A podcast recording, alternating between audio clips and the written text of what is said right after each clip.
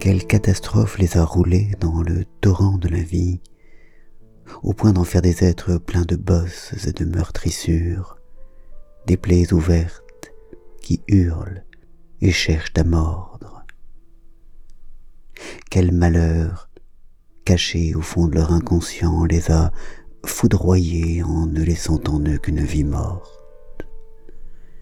Mais on se dit, par orgueil sans doute, par cette foi orgueilleuse dont l'amour est rempli, qu'on arrivera, à force de soins, de patience, d'attention, à ranimer cet être, à le ramener du pays des morts. On se prend pour Orphée allant chercher sa bien-aimée. Mais les noirceurs et les tourments de l'Hadès ne sont rien comparés à ceux de l'âme.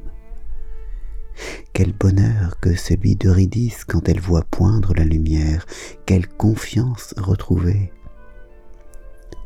Mais la terreur qui immédiatement la saisit de ne pouvoir supporter la lumière qui règne hors de la caverne.